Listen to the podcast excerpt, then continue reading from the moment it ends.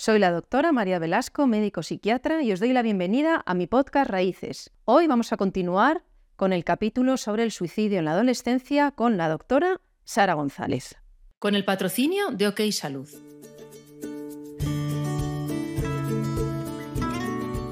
Te decía lo de sentirse útil y nuestros oyentes no lo ven, pero abrías así los ojos como, como qué idea más importante, ¿no? ¿no? Lo de sentirse útil en la infancia y en la adolescencia. Cuéntanos un poquito de esto esto, ¿no? Yo creo que es fundamental en este motor que nos mueve a todos. O sea, yo esto también lo hablo mucho con las familias, ¿no? Todos hacemos las cosas por una motivación, de un tipo, de otro, pero todo lo hacemos motivados por algo, ¿no?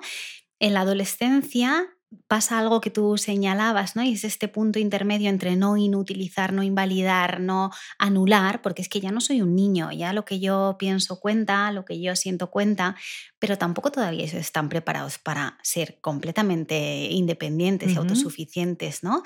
Y en ese equilibrio hay veces que efectivamente el adolescente se queda como en una tierra pues de nadie un poco, ¿no? Y de vacío, ¿no? De, de, de, sinsentido. Sí, sí. Entonces yo creo que este sentimiento de utilidad supone un motor para este impulso vital, ¿no? Del que tanto hablamos ahora hablando de suicidio, ¿no? De esto que me mantiene vivo, que me mantiene queriendo avanzar y que me hace eh, poder aportar algo a mi entorno, ¿no? Y esto enlaza yo creo mucho con el sentimiento de pertenencia a un entorno, a mi familia, a mi red de amigos, ¿no? Qué importante aquí también el que ellos puedan sentirse acompañados por un grupo de iguales que le pueden entender, que le pueden validar, que le pueden acompañar en lo que a él o a ella le interesa, ¿no? ¿Tú crees que hay factores de riesgo comunes para, para el suicidio? Yo creo que en la adolescencia lo común es este escenario que comentamos, ¿no? De la vulnerabilidad, de estar en un proceso de construcción en el que de repente me siento perdida o perdido, en el que no tengo una elaboración de mi identidad, en el que dudo de todo, ¿no? Creo que eso es común a la adolescencia. Todos los adolescentes atraviesan ese proceso, ¿no? Esos duelos de los que tú hablabas. Y creo que luego hay factores individuales que se pueden añadir a este proceso que ya de por sí es complejo, ¿no? Hablábamos al principio un poco como de todo el desarrollo de la adolescencia y yo te escuchaba y pensaba, claro, una adolescencia tipo, ¿no? Una adolescencia eh, estándar que leemos en los libros de la adolescencia eh, sana, ¿no? Pero ¿qué pasa si ese adolescente lleva cargando mucho tiempo con una situación de acoso escolar? ¿Qué pasa si ese adolescente ha estado señalado em, por pertenecer a un grupo minoritario? ¿no? Hablamos de este concepto del estrés de minorías, de cómo una persona está sometido diariamente al daño que supone pertenecer a una minoría. Por eh, ejemplo. por ejemplo, a nivel étnico, por ejemplo, en personas que no entran en lo normativo a nivel de orientación sexual, de identidad de género. ¿no? Entonces, una persona que ya ha ido cargando con ese daño repetido, que son como pequeños traumas, ¿no? Como si tuviéramos una piedrecita en el zapato, que bueno, no te hace una herida en un momento, pero si la tienes ahí todo el tiempo, como que poco a poco te va haciendo daño cada vez más, ¿no? Eso ya pone un escenario donde si añadimos todo lo demás que supone la adolescencia, pues lógicamente em, se potencia mucho más, ¿no? Entonces yo creo que hay factores comunes y luego factores específicos y en lo común muy importante lo social. Pero yo creo que la idea muy importante de que no te suicidas de repente. Hmm. ¿No? Yo creo que los padres tienen mucho miedo a que oyen cosas y entonces sale una noticia de que el suicidio surja de repente. O sea, un niño, un adolescente que funciona perfectamente, eh, que de repente hace un acto suicida. Esto no lo vemos. O sea, realmente es una gradación eh, progresiva de un sufrimiento que no, no vemos, a lo mejor porque estamos muy ocupados pero si estamos muy cerca de nuestros hijos, si les conocemos muy bien porque tenemos tiempo, porque tenemos la capacidad, porque estamos lo suficientemente estables como padres, como madres, si no tenemos que estar sobreviviendo en nuestras vidas, si estamos bien cerquita de ellos, es muy difícil que no les conozcamos bien y que no sepamos reconocer qué día tienen un mal día, qué día tienen un qué día es bueno, qué día es malo, cuál, quiénes son sus amigos, si están quedando más, si están quedando menos, eh, lo que piensan, si pueden expresar en casa lo que piensan, si hay momentos en casa de reunión familiar para sentir que perteneces a una familia en donde cuentas tu día, las desavenencias, las notas que has sacado, las reflexiones que has hecho, si supervisamos en qué emplean el tiempo eh, nuestros hijos en su tiempo libre, si vemos qué ven en Internet y en qué están navegando. O sea, yo creo que es muy importante dar este mensaje de que el suicidio no es algo que ocurra de repente. Absolutamente, ¿no? Los adolescentes hablan del suicidio, de las ideas de muerte, como una vía de escape al malestar, ¿no? Como una salida. Y habitualmente es un malestar que es muy mantenido en el tiempo, muy intenso y que poco a poco se va como oscureciendo más, ¿no? Esa salida del túnel. Y esto, como comentábamos, es una gradación, efectivamente, ¿no?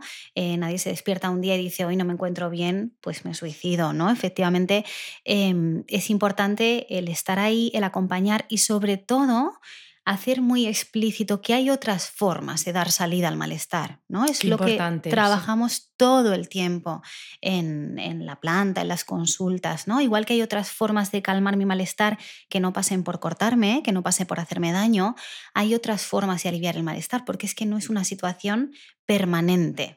Pero claro, eso en la adolescencia, en este funcionamiento impulsivo del corto plazo, del blanco-negro, de lo inmediato. No, se, no se entiende. No se entiende. Necesitas la voz de un adulto que tiene otra perspectiva para que te explique que donde estás, yo estuve. Como te sientes, yo me sentí y tiene un proceso y tiene un camino y tiene un sentido que ahora no lo ves, pero que lo tiene. Que el despedirse de cosas en la vida y dejarlas marchar como la infancia, como los ideales de la infancia, pues es doloroso muchas veces y es difícil, que si además tienes un entorno escolar complicado porque perteneces a esta a una minoría o porque en casa hay problemas o lo que sea, todavía es más difícil y más doloroso y tienes menos herramientas para atravesar esta adolescencia, ¿no? Hmm. Pero si yo tengo una mirada y una voz de un adulto, porque lo estamos poniendo todo en los padres, pero yo veo muchos adolescentes que se apoyan en un profesor. Sin duda. Eh, y que y son, yo los llamo profesores salvavidas, o sea, eh, mm, o, el, entrenador del deporte que hacen. O sea, hay gente que no se da cuenta de lo que de las vidas de adolescentes que salva porque se vincula con los adolescentes sosteniéndoles en su adolescencia. Sin duda, ¿no? Y eso es lo que ellos necesitan y muchas veces lo que ellos buscan a través de las redes. O... Y yo creo que esto es importantísimo. Efectivamente, hablamos de padres, madres, cuidadores, familias, pero eh, efectivamente por ese camino de repente llega un adulto que la, me mira de una forma en la que ha mm, entendido qué me está pasando, ¿no? Y eso es también un poco lo que intentamos desde salud mental eh, ofrecer, ¿no? El plantear, oye, es que yo puedo hacerme una idea de cómo lo estás pasando, ¿no? Lógicamente no estoy viviendo lo que tú, pero puedo hacerme una idea. Y si yo te insisto en que esto tiene solución, es porque realmente la tiene, ¿no? Tú no lo estás pudiendo ver. Yo siempre les digo que el cerebro es el que maneja a la vez las emociones y los pensamientos. Claro, si yo estoy muy triste, muy angustiada, los pensamientos que, no, que voy a tener no van a ser alegres, ¿no? Son pensamientos que van acorde a esa emoción. Pero ahí es donde desde fuera tenemos que primero frenar, ¿no? En Este, eso es, en este todo nada blanco-negro, es como no voy a actuar en este momento, ¿no? Igual que no tomamos grandes decisiones en momentos de crisis y de inestabilidad emocional. O sea, ante una emoción muy fuerte, nunca tomar una decisión. Exactamente, parar, ¿no? Nosotros trabajamos mucho con este modelo de parar, pensar y luego actuar. Si no estoy pudiendo pensar porque la emoción es muy intensa, necesito parar. Y si yo no puedo parar, necesito que haya un otro que me pare, ¿no? Ese sentido tiene muchas veces un ingreso en psiquiatría. Nosotros damos un lugar de contención, de freno, para, y una vez que he parado... Y parar no es un minuto, ¿eh? No. Parar a veces es una semana, dos o tres. O sea, parar es parar, requiere un tiempo. Requiere un tiempo para dar tiempo a que baje la angustia, a que baje la emoción, a que yo pueda empezar a mirar de otra forma, ¿no? que mi cabeza pueda empezar a ver que, oye, efectivamente, a lo mejor es que esto no es tan así, ¿no? En este dar un poco de margen a que la emoción baje y a que yo pueda empezar a ver otras salidas. Porque si yo estoy tan enfrascado en que la única salida que veo es esta, es porque realmente ahí no estoy pudiendo pensar otra cosa, ¿no? Estoy tan angustiada, tan angustiado que solo necesito dar salida al malestar. Con lo cual tenemos dos ideas importantes, ¿no? Que cuando un adolescente piensa en suicidarse, tiene un malestar por diferentes situaciones que no está pudiendo elaborar, pero también que no está encontrando una buena respuesta que le ayude a comprender que hay una salida y que esa respuesta la está buscando a lo mejor en un medio que la respuesta que le da es quitarse la vida, porque el suicidio tiene un contexto social muy importante, es decir, es una idea que en determinadas culturas y en determinados pueblos y ciudades está muy enraizada. Es decir, cuando yo tengo un problema o un malestar, me quito la vida y eso es así. Y sin embargo, hay en, otras, en otros sitios, en otras culturas, en donde no, no se piensa que te puedas suicidar, directamente no está entre las opciones. Entonces, creo que hay una labor muy importante de darle la importancia que tiene a quitarte la vida en un momento de crisis que además es una crisis pasajera, ¿no? Em, y creo que de esto hay que hablar. Por eso mm, te pedí que vinieras y, hiciéramos este podcast, porque es un podcast difícil, es un tema del que normalmente la gente no quiere hablar, pero creo que se puede hablar desde toda la esperanza de este tema, ¿no? de, de hacer comprender que hay una crisis que hay que sobrevivirla porque luego vamos a encontrar respuestas, ¿no? Exactamente. Sí, y ahora está muy encima de la mesa la prevención, ¿no? Y el efectivamente identificar qué factores son los primeros indicadores para poder hacer ahí una intervención, ¿no? Porque como tú dices, no es algo que pasa de repente, es algo en lo que tenemos margen para ir pudiendo intervenir, ¿no? Y es muy, muy importante el poder identificar qué necesito en ese momento, dónde puedo acudir, poder ofrecer a nivel social, ¿no? Este... Una salida fácil, eh, cercana, inmediata, ¿no? Sí, sin duda, ¿no? Tanto a nivel sanitario, ¿no? El poder tener un acceso rápido a los servicios de salud y esto ahora, pues después de la pandemia hemos visto, ¿no? Que no siempre es posible, los servicios de salud están sobrecargados, hay veces que hay mucho tiempo de espera. No hay profesionales. Eso es. En la adolescencia el tiempo de espera es mucho más importante, ¿no? Porque un mes en la vida de un adulto es un mes, pero es que en la vida de un adolescente es muchísimo, ¿no? Entonces, toda esta parte está a nivel sanitario, yo creo que se está trabajando mucho en esta línea, ¿no? De reforzar programas de prevención, de reforzar programas de intervención en crisis, pero creo que también hay un punto a nivel social que trasciende el sistema de salud y que hace falta que todas las personas que estén rodeando a la infancia y a la adolescencia tengan esta sensibilidad también, ¿no? En los colegios, en los institutos, en niños o niñas que a lo mejor están pasándolo mal y pasan desapercibidos porque, bueno, pues que no hay problemas de conducta, porque desde fuera no se ve ninguna situación problemática. Están callados en un rincón, no tienen muchos amigos, ¿no? Estos son indicadores que a nosotros los psiquiatras nos preocupan especialmente. O sea, nos preocupa menos un adolescente que da problemas mm, de conducta, eh, que un niño más introvertido, más callado, más, más solo, en donde no vienen los padres a las tutorías, a lo mejor, en donde sabes que los padres tienen problemas, en donde que no trae los deberes, que viene eh, a veces sucio, que estas cosas que son como en, síntomas más en negativo, ¿no? que falta algo, que le falta algo a un adolescente. Eh, son muy importantes. Claro, y ahí a nivel social tenemos que poder estar mirando también eso, ¿no? Que el adolescente tenga salud mental, claro que sí, en el concepto más médico, sanitario de la palabra, pero también en esta otra parte, ¿no? En un concepto tan amplio como el que define la OMS de salud como ese bienestar físico, psíquico y social. Claro, porque para llegar a, querer morir, eh, los adolescentes y que tienen, que tienen ideas suicidas, tenemos que pensar que tienen una serie de problemas, o problemas escolares, o de acoso escolar, o que han tenido agresiones sexuales, o maltrato, eh, o problemas de autoimagen. O sea, tienen problemas importantes que les causan un sufrimiento importante del que quieren escapar. Y esto no siempre es un trastorno mental, ¿no? Como la gente lo entiende de como algo inherente, genético, como una sentencia, ¿no? Que te cae en la vida y de la que nada se puede hacer. Yo creo que es también muy importante comprender que al final son factores que se van sumando, se van sumando y sobre casi todos, sobre casi todos podemos incidir y cambiar. Sí, y que son factores que efectivamente no son factores únicamente de salud mental o psiquiátricos, ¿no? No siempre hay un trastorno mental en la base.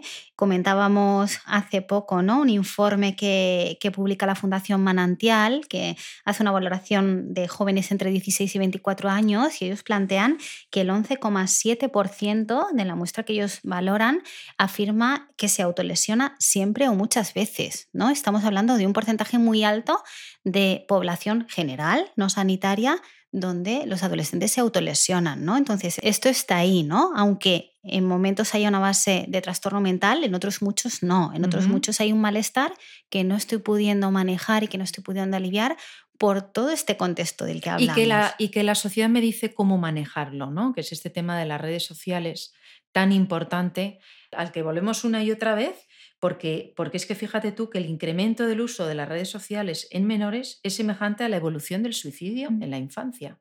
O sea, hay algo ahí exponencial en donde hay una relación que todavía no hemos estudiado, o sea, no hemos, la sabemos, la vemos, pero no la hemos podido em, trasladar a estudios, ¿no?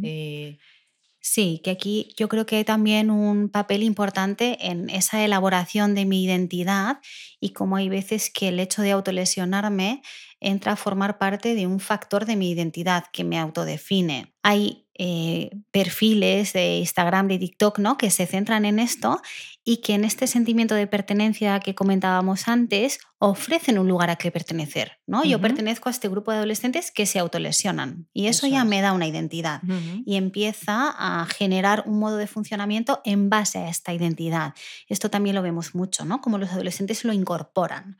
Entonces aquí yo creo que las redes juegan este papel también de incorporarlo de una forma que nosotros intentamos sacar todo el tiempo, ¿no? Esto no es como eres, esto es como estás en este momento, ¿no? Y también trabajamos mucho con esa diferenciación, no lo incorpores como tuyo. Lo que está claro es que un adolescente que tiene una adolescencia más compleja, más complicada por cualquier factor, las redes sociales que ahora mismo no están legisladas y que tienen un contenido eh, masivo de información les daña más que otra cosa. si eres un adolescente fuerte, en donde estás atravesando la adolescencia bien, en donde además puedes limitar lo que ves, tienes eh, cierto control y tal, pues claro, evidentemente las redes no te van a hacer daño, por así decirlo, mm. pero, pero eso no es lo que estamos viendo, ¿no?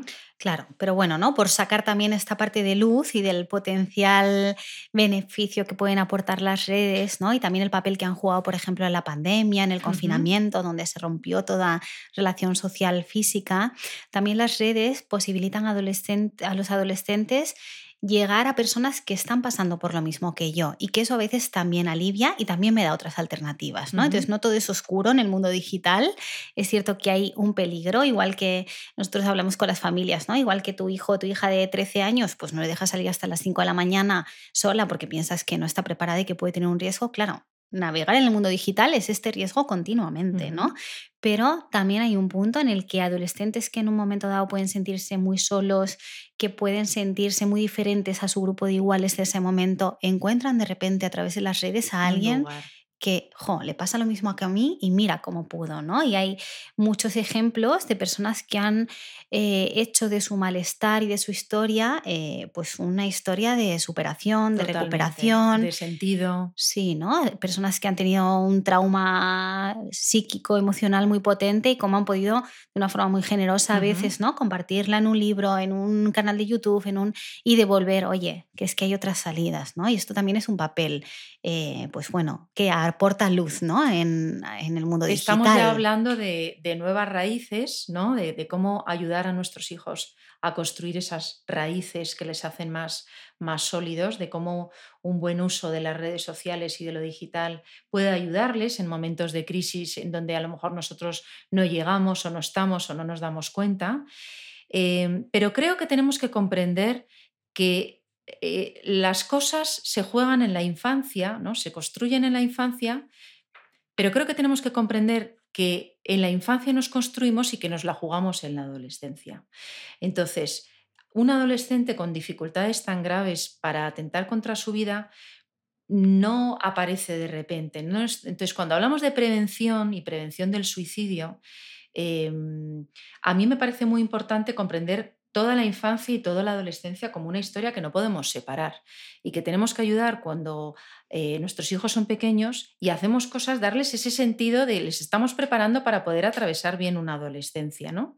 Que esa es la verdadera prevención, el que nuestros hijos aprendan a expresar sus emociones, a compartir lo que les sucede, a que son escuchados, a tolerar la frustración, a manejar su impulsividad, todas esas cosas las hacemos para que estén más adaptados, para que tengan más red social, para que tengan más sentido sus vidas, cuando les pedimos que ayuden en casa, cuando les pedimos que hagan los deberes, cuando les pedimos para que sus vidas tengan un sentido. Pero todo eso es prevención también del suicidio, que al final es un drama humano que es acabar con lo más valioso que tenemos, ¿no? que es con nuestra vida. ¿Qué más labores preventivas se te ocurren a ti eh, que no están ahora mismo potenciándose? Eh, y, que, y, que, hay que empezar a pensarlas, ¿no? Cada uno en nuestras casas, desde, desde nuestras familias. Yo creo que hay que darle peso a las emociones, incorporar esto, ¿no? Igual que de pequeños aprendemos muchas cosas, aprender a interpretar qué me está pasando, ¿no? ¿Qué me pasa? ¿Cómo me siento? ¿Por qué me siento así? ¿Qué se hace con esto? ¿No? Nosotros trabajamos mucho con los adolescentes y con las familias, que la adolescencia, con todo lo difícil que es, ¿no? Y todo lo que planteamos, también es un periodo que da una ventana de oportunidad enorme, ¿no? De reparar cosas que en la infancia no pudieron ser, de reformular muchas cosas, ¿no? Yo siempre les digo a los pacientes que el cerebro de un adolescente es como de plastilina, en el sentido de que con poco que lo toquemos se moldea súper fácil, ¿no?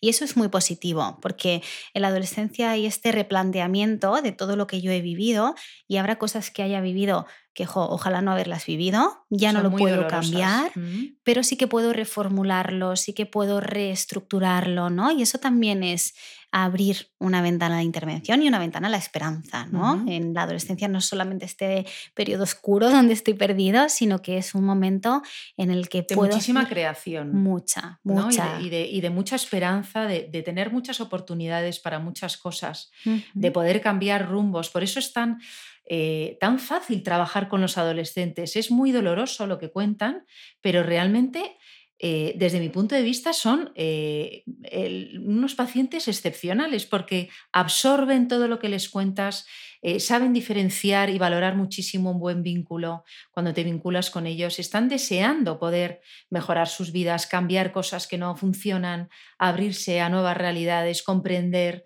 Eh, la resistencia para continuar en donde están es, muy poquita, ¿no? O sea, realmente eh, es como, como una tierra muy fértil que está esperando tres gotas de lluvia para, para florecer. Sin duda, ¿no? Y yo creo que ahí también la labor como adulto es poder preguntarle al adolescente qué necesita necesitas? ¿no? ¿Cómo te puedo ayudar yo? Hay veces que también los adultos damos por hecho lo que necesita la infancia y la adolescencia, ¿no? Es como, bueno, ¿qué necesitas? ¿Qué te está pasando? ¿Y qué puedo hacer yo? ¿Qué ayuda y qué no ayuda que haga yo? Porque a lo mejor esto que yo estoy haciendo resulta que lejos de ayudarte te está haciendo sentir aún peor, pero yo no lo sabía, ¿no? Es muy importante el poder también pues darles el lugar que tienen y poder escucharles, ¿no? Yo creo que es fundamental.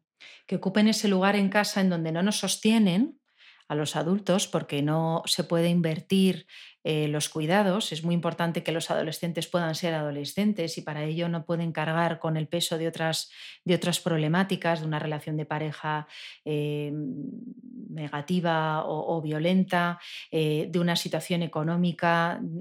y luego tienen que poder estar bien en su red, ¿no? o sea, en su entorno. Es muy importante que tengan amigos, muy importante que estén bien en el colegio. No es una tontería que vengan del colegio y estén tristes, estén apagados, no estén sacando unos mínimos resultados escolares. Todas estas cosas nos tienen que indicar que, que algo está pasando, que algo hay que escuchar, ¿no? que, hay, que algo hay que atender, que, no, que nuestro hijo no está pasando por la adolescencia alegremente y fácilmente como si no pasara nada. Estas son dificultades para ellos muy, muy, muy importantes. Sí, ¿no? Y con la repercusión que puede tener para ellos, ¿no? No entrar en esto de, bueno, pues no es para tanto, bueno, no es importante, bueno, eso lo hemos vivido todos, bueno, pues a lo mejor lo hemos vivido todos, pero yo no lo estoy pudiendo vivir de esta manera, ¿no? Por los motivos que sean. Yo creo que también es muy importante eh, comprender que esto no es un problema de algunos, ¿no? O sea, que no es un problema de un adolescente eh, o de un caso que sale en la televisión, o de, sino que es un problema social, es un problema de todos. Al principio decíamos que eh, la tasa de sufrimiento infanto-juvenil nos enseña la calidad de la sociedad en la que vivimos, ¿no? la calidad humana y la calidad de, la vida que estamos teniendo. Los adultos yo creo que nos adaptamos, tiramos mejor para adelante, pero ellos nos indican que hay cosas que están fallando. Entonces yo creo que ese malestar tenemos que escucharlo y hacer lo propio todos. Tenemos que comprender que el suicidio es un drama social, que la intervención es social, que la prevención está en lo social, no en lo individual de cada uno, que somos personas y que nos construimos en función de los demás y lo que los demás nos devuelven. Em, también culpabilizar a las madres y a los padres me parece eh, injusto y, muy simplista, porque ellos viven en una sociedad que no está potenciando los cuidados, ellos no son cuidados por nadie, lo tienen realmente muy difícil, eh, con una exigencia a muchos niveles de muchas cosas. Entonces, Creo que estas cifras tienen que hacernos plantearnos cosas importantes como sociedad, no solamente abrir unidades de hospitalización para adolescentes, sino trabajar realmente en prevención, ¿no? en crear una sociedad que funcione como sociedad, como, como algo común.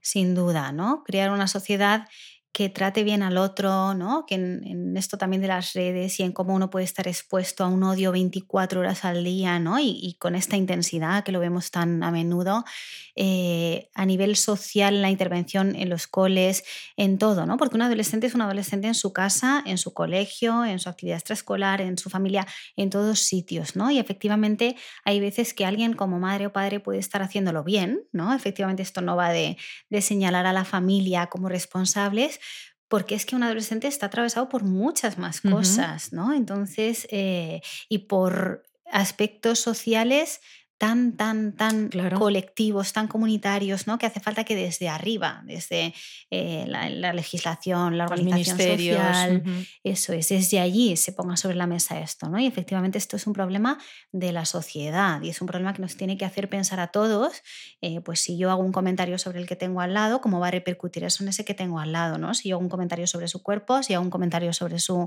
identidad de género, sobre su orientación sexual, ¿qué está generando ese comentario? ¿no? Si a nivel social esto ahora con las redes se multiplica, se amplifica, ¿no? Y una persona... Se tolera, ¿no? Se normaliza también. Sí, se invisibiliza. La agresión, eso es. Y, además se invisibiliza porque es muy difícil de, demostrar. Claro, ¿no? Cualquiera puede comentar sobre un otro, cualquiera puede vertir odio sobre un otro, cualquiera puede agredir, ¿no? A nivel virtual. Y ahora con la parte del bullying, del acoso escolar, claro, es que con el ciberacoso ya no es que yo voy al cole, aguanto el tirón de las ocho horas que estoy en el cole, es que luego estoy en casa y me escriben o mandan una foto de mí, ¿no? Es que es una vulnerabilidad 24/7, como tú decías al principio, y eso no es un problema individual ni es un problema familiar, es un problema social, ¿no? Que requiere medidas de intervención sociales amplias y contundentes. Claro, porque tú puedes haber criado a tu hijo y a tu hija con todo tu amor, con toda tu paciencia, con todo tu tiempo, eh, con muchísima dedicación y que tu hijo o tu hija en ese proceso de individuación se haga amiga de un grupo no muy conveniente, en donde hay alguien que haga un ciberacoso y a tu hijo o tu hija que está en la adolescencia construyendo su identidad en un momento muy frágil, le rompa. O sea, y esto es así, porque es un nivel de agresividad eh, enorme el que están tolerando ahora mismo nuestros adolescentes, con el que tienen que convivir, un nivel de amenaza bastante importante. Exactamente, ¿no? Y si este factor aislado se da sobre un entorno en el que todo lo demás está bien, todo lo demás está colocado, todo lo demás funciona, pues a lo mejor el impacto se puede minimizar. Pero si este factor se da sobre un escenario en el que ya hay muchos más factores de estrés y de vulnerabilidad, ¿no? si hay una situación eh, económica precaria, si hay una situación familiar compleja, si hay, una, eh, si hay una vulnerabilidad genética a padecer una enfermedad mental, un trastorno mental, pues todo esto se potencia mucho más, ¿no? Y ahí es donde hay que poner una mirada mucho más global, mucho más integral. Bueno, Sara, terminemos el podcast de hoy con la frase de que la historia no está escrita, terminemos con esperanza y con, la certeza de que podemos cambiar las cosas. Nosotras lo sabemos que trabajamos con adolescentes y con familias, que así lo crea eh, todas las personas que nos están escuchando. Eh, te agradezco eh, infinito el que hayas venido a, ayudarme a hacer este podcast tan complicado. Espero que ayude a mucha gente. Y, tu labor diaria en, ese hospital de la Comunidad de Madrid trabajando con familias. Gracias a ti, María, por darme este, este lugar. Es un placer para mí, estoy muy agradecida. Aceptar la alarmante realidad de que el suicidio crece entre los adolescentes es difícil y nos llena de angustia. Pero no solo es imprescindible que como sociedad comprendamos que es un problema máximo de salud pública, sino que comprendamos que el suicidio, lejos de poder simplificarse como un trastorno mental, es un drama social en el que se juegan múltiples variables que podemos evitar. Nuestros adolescentes necesitan que comprendamos el frágil momento en el que se encuentran, por ser adolescentes y por vivir en una realidad digital más compleja y desconectada. Necesitan, para estar vivos, algo insustituible, la mirada, la escucha, el sostén, los límites y sobre todo que ejerzamos la responsabilidad que como adultos todos tenemos y les ayudemos a desarrollar aquellas fortalezas que les ayudarán a atravesar la adolescencia sin tanto sufrimiento y encontrar un sentido propio a sus vidas. Os espero en mi próximo podcast. Con el patrocinio de OK Salud.